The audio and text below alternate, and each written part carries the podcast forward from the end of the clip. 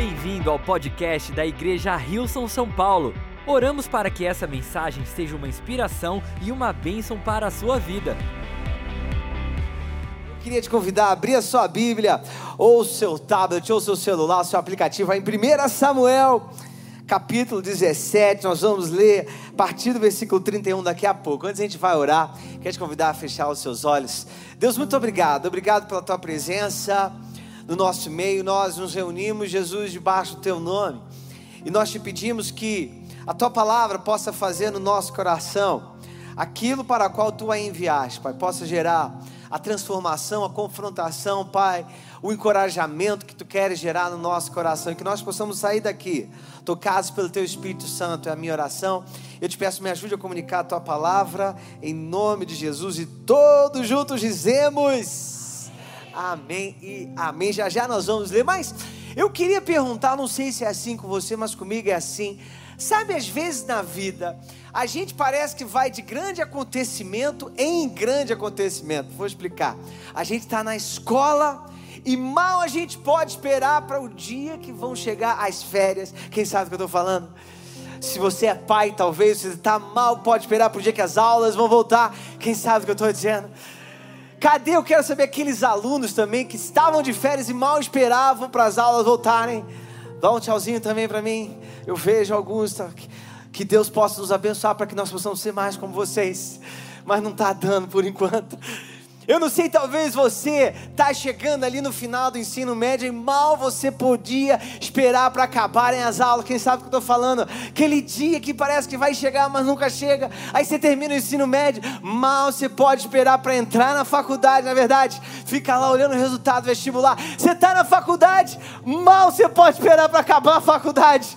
Esse aí eu vi uma concordância.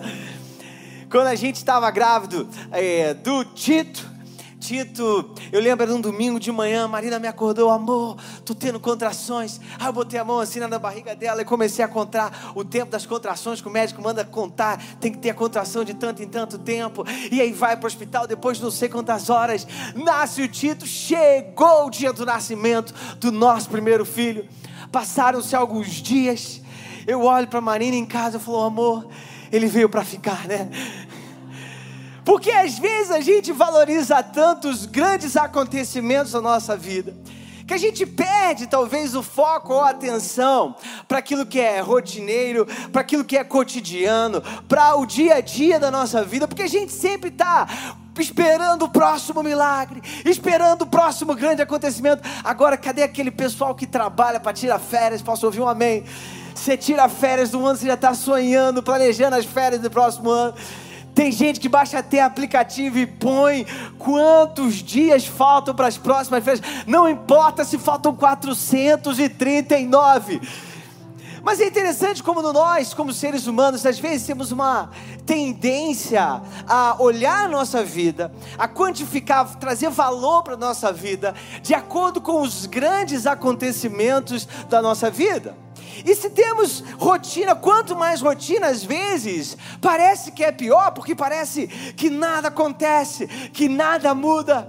Nós vamos ler hoje a passagem onde mostra o momento onde Davi enfrentou o gigante Golias. Eu não sei se você já ouviu falar dessa passagem. Davi, nessa época, era um adolescente que cuidava das ovelhas do seu pai. E Davi, ele era um pastor de ovelhas, ele cuidava de ovelhas. Eu trouxe aqui uma foto para você se inspirar com esse momento da mensagem. Olha só. Temos aqui um pastor com o seu cajado e as ovelhas. Pode deixar aqui por enquanto, mas às vezes quando a gente olha para a rotina de um pastor de ovelhas, eu vou contar para você um pouquinho da rotina de um pastor de ovelhas. O pastor de ovelhas, ele acorda junto quando as ovelhas acordam, porque ele precisa procurar, uma das suas responsabilidades é procurar alimento para as ovelhas, ele procura pastos, lugares onde as ovelhas podem se alimentar.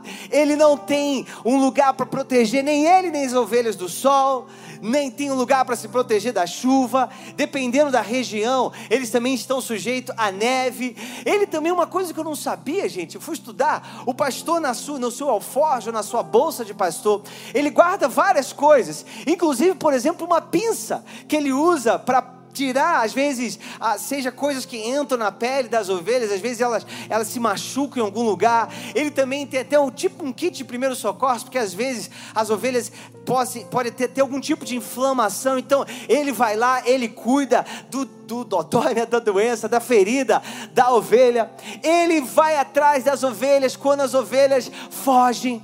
Ele, não sei se você parou, aquele, eu, aquela parte ali do cajado, que ele tem tipo um U, ele serve para ele pegar a ovelha quando a ovelha cai num lugar que ele não consegue alcançar com o seu braço. O seu cajado também é visto como uma extensão, uma extensão do seu braço, para ele dar direção para as ovelhas. Enfim, isso ele faz dia após dia após dia. Ele também é responsável por proteger a ovelha de predadores e animais selvagens, selvagens perdão.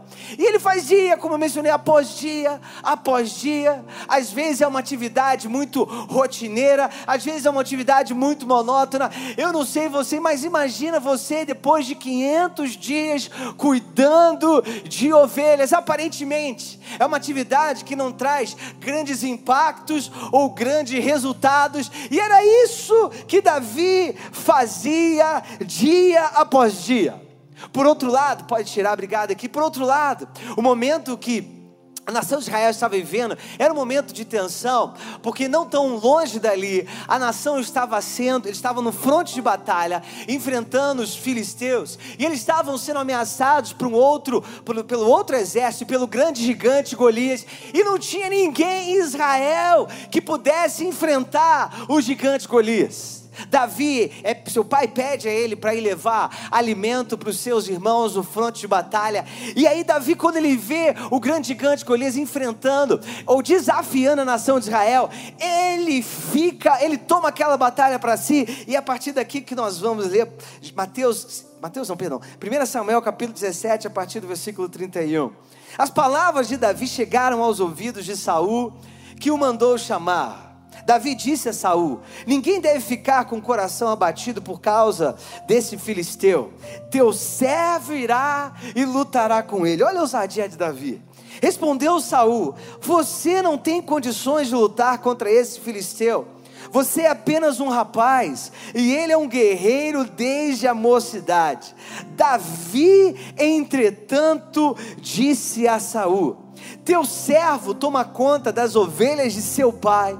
Olha só, imagina um adolescente diante de um rei, tentando convencer aquele rei a confiar nele para que ele pudesse enfrentar o grande adversário da nação. Ele chega, olha a justificativa que ele dá: o teu servo toma conta das ovelhas de seu pai.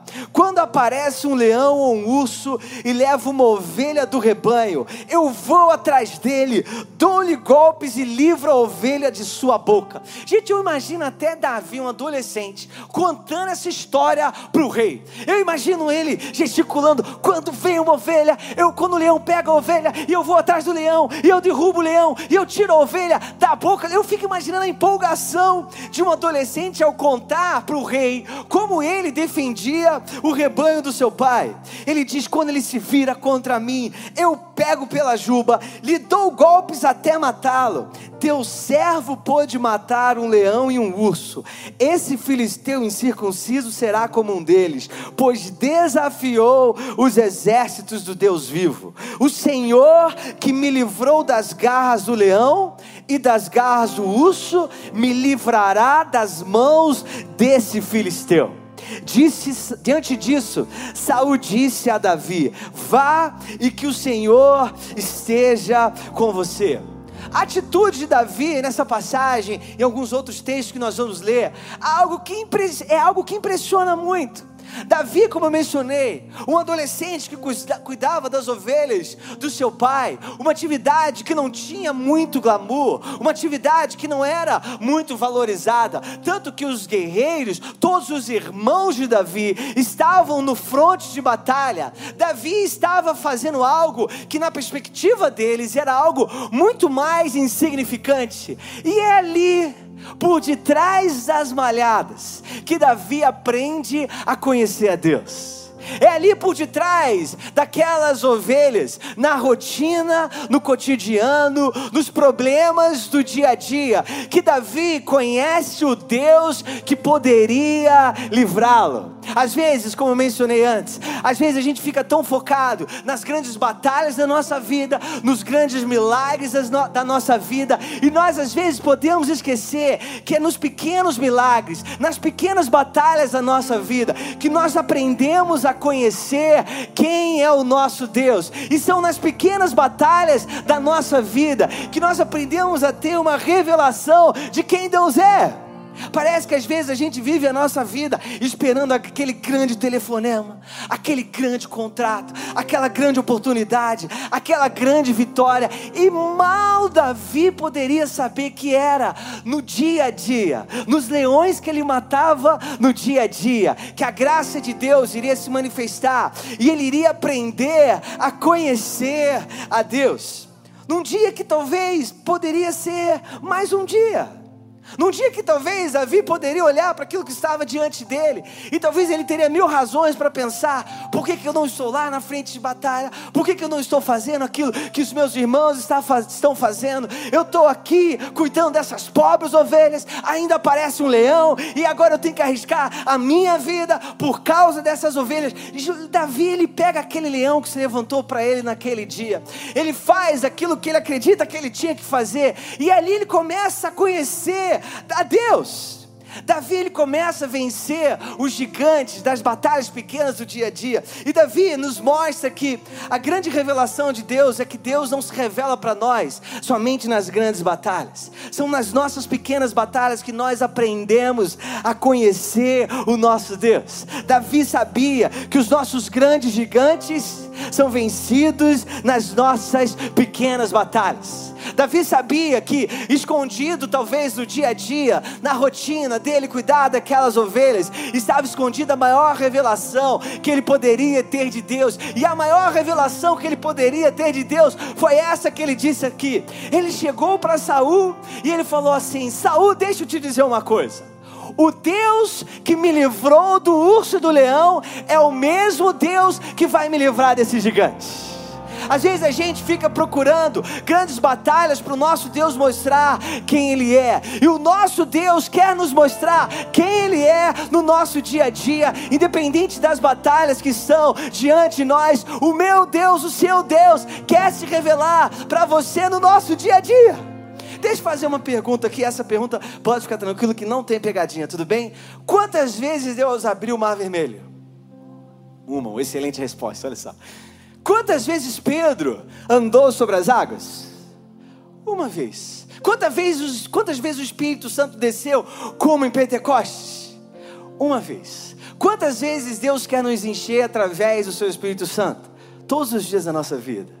Por quantos e quantos anos Deus fazia o maná descer do céu depois que ele abriu o mar vermelho? Por 40 anos o povo via dia após dia o maná descer do céu. E deixa eu dizer algo que eu aprendi sobre o maná. Eu sempre achei que o maná do céu, sabe quando a gente lê lá que Deus guiou o povo pelo deserto e todos os dias caiu o maná do céu? Quem conhece essa passagem?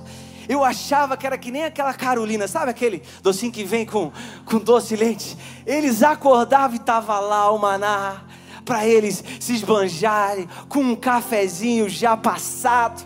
Eles acordavam todo dia com aquilo. Você sabe o que era o maná? O maná era algo que caía do céu, ah, junto com o sereno, na mesma, a mesma ideia do sereno, mas era tipo um pó, que pela manhã eles passavam e eles recolhiam aquele pó, e eles usavam aquele pó para cozinhar. Só que o tinha o mesmo gosto todos os dias por 40 anos. Então a forma como eles faziam, usavam aquilo como comida, eles usavam diferentes temperos. Só que havia um problema, todos os dias eles tinham que recolher o maná porque não podia deixar para outro dia, que não, senão apodrecer, eles tinham que recolher, eles tinham que cozinhar, eles tinham que fazer temperos diferentes, até o ponto, o momento que o povo começa a reclamar. Isso depois de Deus ter libertado eles do Egito, depois de Deus ter feito o mar vermelho se abrir. E sabe qual é o problema de nós seres humanos? Nós precisamos aprender a ver e a receber as revelações do nosso Deus no dia após dia da nossa vida, que é quando nós entendemos quem o nosso Deus é nas nossas pequenas batalhas, nos leões que se apresentam para nós todos os dias, que nós vamos aprender a conhecer sobre o nosso Deus. Nunca foi sobre os gigantes que nós vamos ganhar, sempre foi sobre nós conhecermos o nosso Deus nas batalhas do nosso dia a dia. Davi falou assim: O Deus que me livrou é o Deus que vai me livrar. Que revelação poderosa! Deixe dizer: O Deus que te livrou, Ele é o Deus que vai te livrar. É sobre essa revelação que nós vivemos. Porque senão, diante de cada gigante novo que aparecesse na nossa vida, a gente fica desesperado. Será que Deus vai? Será que Deus está comigo? Será que Deus não está comigo? Deus, Davi chegou diante de Saul e falou: O Deus que me livrou é o Deus que vai me livrar não importa o tamanho do gigante, isso nunca foi sobre as ovelhas, sobre o pasto, sobre o leão, sobre o urso, sobre o gigante Golias, isso sempre foi sobre o Deus que me livrou, e Ele é o Deus que vai me livrar, o Senhor te livrará. O Senhor te livrará. Esse é o seu Deus. O seu Deus que te dá forças para acordar, para trabalhar, para amadurecer, para enfrentar os seus desafios. Esse é o Deus que vai te livrar. Fidelidade é escolher permanecer quando você tem a opção de fugir. Quando no nosso dia a dia nós aprendemos a olhar para as situações que estão diante de nós e aprendemos a ser fiéis ao nosso Deus, fiéis àquilo que Deus colocou nas nossas mãos, como Davi era com aquele rebanho que ele tinha, que o seu pai tinha confiado a ele. Foi porque ele foi fiel com o rebanho que o seu pai tinha confiado a ele, cuidando daquele rebanho, dando a vida para aquele rebanho, que ele aprendeu a conhecer a Deus, que ele recebeu uma revelação de Deus. É para isso que Deus está me chamando chamando e te chamando. Davi não desprezou as pequenas batalhas, e Deus nos chama para não desprezar as pequenas batalhas. Depois de falar isso para o rei Saul, ele continua dizendo, depois que o rei Saul dá a liberdade para ele ir e fazer aquilo que ele tinha que fazer, estar diante do Golias, eles começam a preparar a Davi. E aí eles tentam colocar em Davi a armadura do rei Saul. Isso é algo muito interessante, porque diz que Davi coloca um capacete de bronze na cabeça, ele prende a sua espada sobre a túnica, ele tenta andar. Eu fico imaginando um adolescente com aquela armadura provavelmente de bronze pesada, todo desengonçado, armadura que não era para o tamanho dele, armadura que não era dele, era de Saul. Ele fica tentando andar com aquele negócio ele olha para Saul e fala: Saul, isso aqui não vai dar certo. O texto diz a partir do versículo 40 que ele pega o seu cajado de pastor ele escolhe cinco pedras lisas, coloca na sua bolsa, no seu alforje de pastor, com a sua tiradeira na mão, aproximou-se do filisteu. Por que, que ele pegou o cajado do pastor? Não faço ideia, porque ele não usa, né? Acho que ele pegou só para botar uma, talvez um, uma declaração de que ele não iria lutar com armas que não eram a dele, que ele não iria usar uma armadura que não era dele, porque aqui Davi ensina algo muito poderoso para nós. Ele vem e diz assim para o grande gigante Saul: Você vem contra mim com espada, com lança e com dardos, mas eu vou contra você em nome do Senhor dos exércitos, o Deus de Israel, a quem você desafiou. Eu vou contra você em nome do Senhor dos exércitos.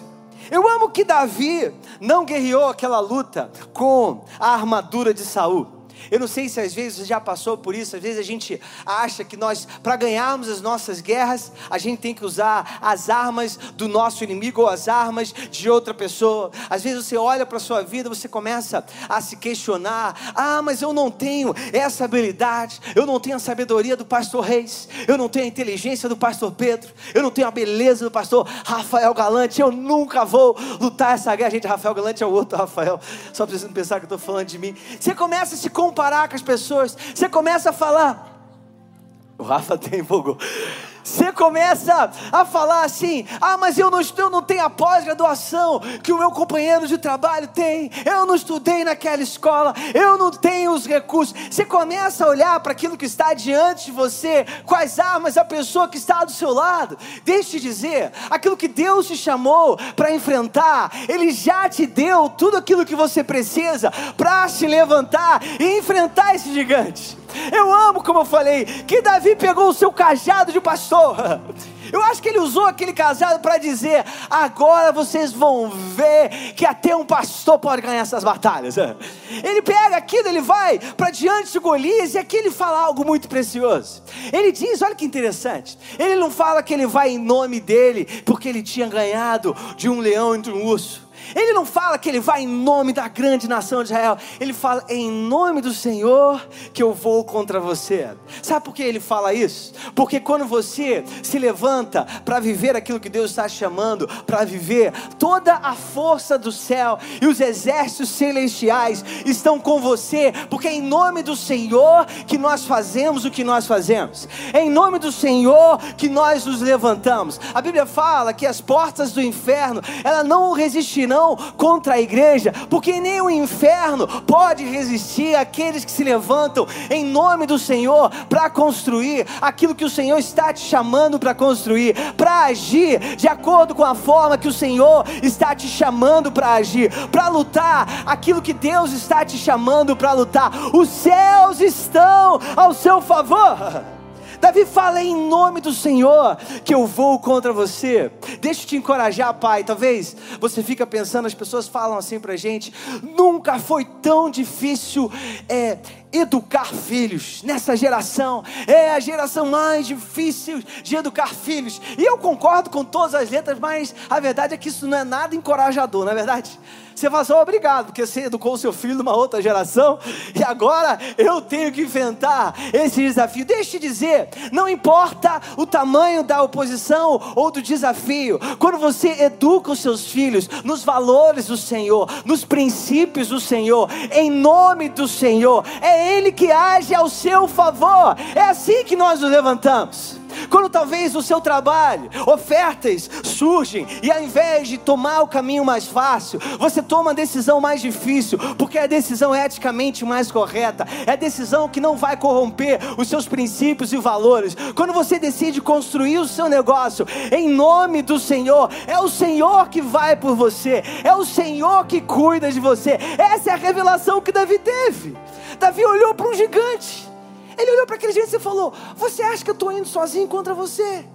Você acha que sou eu realmente? Esse adolescente com um cajado, uma tiradeira, você acha que sou eu que estou? Você acha que em meu nome? Você acha que eu tenho tanta audácia e tenho coragem? Não, eu vou contra você em nome do Senhor dos Exércitos. Davi teve a audácia de se levantar na sua vida contra o gigante e se levantar em nome do Senhor dos Exércitos. E eu queria te encorajar, quando você vive para os princípios de Deus, quando você luta pela santidade, quando você luta pelos valores de Deus, é o Senhor, em nome do Senhor, que você está lutando. Você não está lutando por você, por causa das suas opiniões, mas em nome do Senhor que nós estamos construindo a igreja do Senhor. É em nome do Senhor que nós nos posicionamos para ver Deus fazer aquilo que somente Ele pode fazer. Eu posso ouvir um amém? Nós não lutamos no nosso nome, com as nossas forças não lutamos com as nossas armas, nós lutamos em nome do Senhor, como a Marina leu antes. Pois, embora vivamos como homens, não lutamos segundo os padrões humanos. Olha que poderoso. Embora vivamos como homens, não lutamos segundo os padrões humanos. Nós vivemos como homens, mas não, não lutamos como homens. As armas com as quais lutamos não são humanas. Olha que lindo. As armas com as quais lutamos não são humanas. De novo eu vou te lembrar: você não luta as suas batalhas com as mesmas armas que o seu inimigo luta as batalhas deles. As, as armas que nós lutamos, ao contrário, são poderosas em Deus para destruir fortalezas. Destruímos argumentos de toda pretensão que se levanta contra o conhecimento de Deus e levamos cativo todo pensamento para torná-lo obediente a Cristo. E a partir de 40, do versículo 46, Davi ele traz uma outra revelação muito poderosa. Ele fala assim: depois que Golias ele ofende, ele fala: Quem você pensa que é? Ele diz: Hoje mesmo o Senhor te entregará nas minhas mãos. Agora vem uma parte aqui que, não, que é uma parte mais pesada para a criança. Você é criança, põe a mãozinha no ouvido. Matarei e cortarei a sua cabeça Nada diferente dos joguinhos, né, gente? Mas deixa essa parte para lá. Hoje mesmo darei os cadáveres do exército filisteu às aves do céu e aos, aos animais selvagens, e toda a terra saberá que há Deus em Israel. Todos que estão aqui saberão que não é por espada ou por lança que o Senhor concede vitória, pois a batalha é do Senhor. Não é por espada ou por lança que o Senhor concede vitória, pois a batalha é do Senhor. Davi sabia, aprendeu algo muito poderoso aqui. E ele aprendeu que a batalha não era dele. Olha que incrível. Davi aprendeu que a batalha não era dele, a batalha era do Senhor. Eu estava refletindo sobre esse texto, é interessante. Davi não fala que a vitória era do Senhor. Davi fala que a batalha era do Senhor. Em outras palavras, a batalha não é sua nem a minha. A batalha, ela é do Senhor. E o que quer dizer a batalha é do Senhor? Quer dizer que a guerra, a dor, as feridas, elas não são suas quer dizer que aquilo que faz você se cansar, isso não é seu. Deus nos faz lutar as guerras sem sofrer as dores da batalha. Em outras palavras, a batalha é do Senhor, a batalha da sua vida é do Senhor, a batalha dos seus filhos, ela é são do Senhor, a batalha dos seus planos, dos seus propósitos, do seu projeto, do seu futuro, ela é do Senhor. Você não foi chamado por Deus para sofrer na batalha, porque a batalha ela é do Senhor. E nós precisamos entender isso bem. Olha o que diz em Romanos, no capítulo 8, mas em todas essas coisas, depois ele falar de vários desafios que ele tinha, ele diz: Nós somos mais do que vencedores por meio daquele que nos amou. Eu estou convencido que nem a morte, nem a vida, nem anjos, nem demônios, nem o presente, nem o futuro, nem quaisquer poderes, nem altura, nem profundidade, nem qualquer outra coisa na criação será de, capaz de nos separar do amor de Deus que está em Cristo Jesus, o nosso Senhor deixe te dizer, a batalha ela é do Senhor. Nós somos aqueles que andamos como vencedores, que andamos em vitória. Lutar sem sofrer significa que você não vai parar de lutar, você vai continuar lutando, mas você vai parar de sofrer. Você não vai parar de enfrentar os leões que vão aparecer na sua vida, mas você vai parar de sangrar. Você não vai parar de se esforçar, mas você vai parar de se cansar. Isso é quando nós vivemos uma vida, quando nós entendemos que a batalha é do Senhor. É o Senhor que luta, é o Senhor que guerreia por nós, é o Senhor que age. Nós somos convidados a desfrutar de uma batalha que não é nossa, de uma batalha que é do Senhor. Isaías no capítulo 30, versículo 15 diz assim: Diz o soberano Senhor, o Santo de Israel. Olha só que palavra linda. No arrependimento e no descanso está a salvação de vocês. Na quietude e na confiança está o seu vigor ou está a sua força, mas vocês não quiseram. Ah, na quietude e na confiança está a sua força.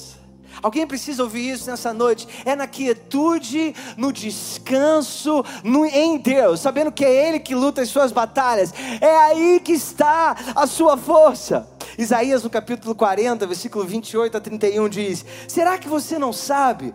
Nunca ouviu falar? O Senhor é o Deus eterno, o Criador de toda a terra. Ele não se cansa nem fica exausto. Olha que linda imagem de Deus. Deus não se cansa nem fica exausto, sua sabedoria é insondável. Ele fortalece o cansado e dá grande vigor ao que está sem forças. Até os jovens se cansam e ficam exaustos, e os moços tropeçam e caem. Mas aqueles que esperam no Senhor renovam as suas forças, voam alto como águias, e aqui está a revelação: correm e não se cansam andam, perdão, correm e não ficam exaustos, andam e não se cansam, correm e não ficam exaustos, andam e não se cansam, porque a batalha é do Senhor. Nós somos chamados para descansar em Deus. Nós somos chamados para ver aquilo que Deus está fazendo. A atitude de Davi, o coração de Davi. Não parece que Davi está nem um pouquinho preocupado se ele poderia perder aquela batalha. Davi vai para aquela batalha sabendo: o Senhor que me livrou ele vai me livrar de você também. Não é dúvida que Deus vai me livrar. Ele me livrou e Ele vai me livrar. Em nome do Senhor, é em nome do Senhor que eu estou lutando contra você, que eu estou indo contra você. É interessante que às vezes você pode pensar: ah, Saul, ele colocou somente a vida de Davi em risco. Se Davi não vencesse aquela batalha, todo o exército de Israel seria escravo do exército filisteu. Davi não tinha chance, ele tinha que ganhar. E por último lugar, ele sabia que a batalha era do Senhor. Deus não nos chamou para sermos soldados feridos. Deus não nos chamou para sermos pessoas que talvez ficam indo de altos e baixos, e altos e baixos, e altos e baixos. Deus nos chamou para sermos como Davi que no dia a dia da sua rotina, ele aprendeu a conhecer a Deus, ele aprendeu a ter uma revelação que o Deus que livrou era o Deus que iria livrar, ele aprendeu a ter uma revelação que é em nome do Senhor que nós levantamos, não é em nosso nome, não é por causa das nossas forças, é no nome do Senhor que nós nos levantamos, porque nós cremos que a batalha ela é do Senhor, a batalha ela é do Senhor. Deus quer que nós vivamos uma vida onde nós levantamos a nossa cabeça, olhamos para aquilo que está diante de nós e com coragem nós nos levantamos para viver tudo aquilo que Ele nos chamou para viver. Eu queria te convidar a ficar de pé nesse momento. Nós vamos cantar e declarar uma verdade, que é a verdade que Deus nunca nos abandonou. Deus nunca nos deixou só. A verdade que diz que talvez mesmo quando você não percebe, Ele estava lá com você. Essa é a revelação para quem vive com Deus. Nós sabemos e temos a certeza que Deus nos ama, que Ele cuida de nós, que Ele está conosco a cada hora, a cada instante da nossa vida, não somente nos grandes milagres, mas todos os dias da nossa vida, não somente nos grandes momentos, mas talvez aqueles momentos onde nós pensamos que ninguém está nos vendo, quando nós estamos de trás das malhadas como Davi. Deus olha para nós, Deus cuida de nós, Ele nos fortalece, Ele nos levanta. Vamos adorar. Obrigado por ouvir o podcast da Igreja Rilson São Paulo. Esperamos que você tenha sido desafiado e inspirado. Se gostaria de visitar nossas reuniões aos domingos, você pode encontrar mais informações no site wilson.com/são paulo.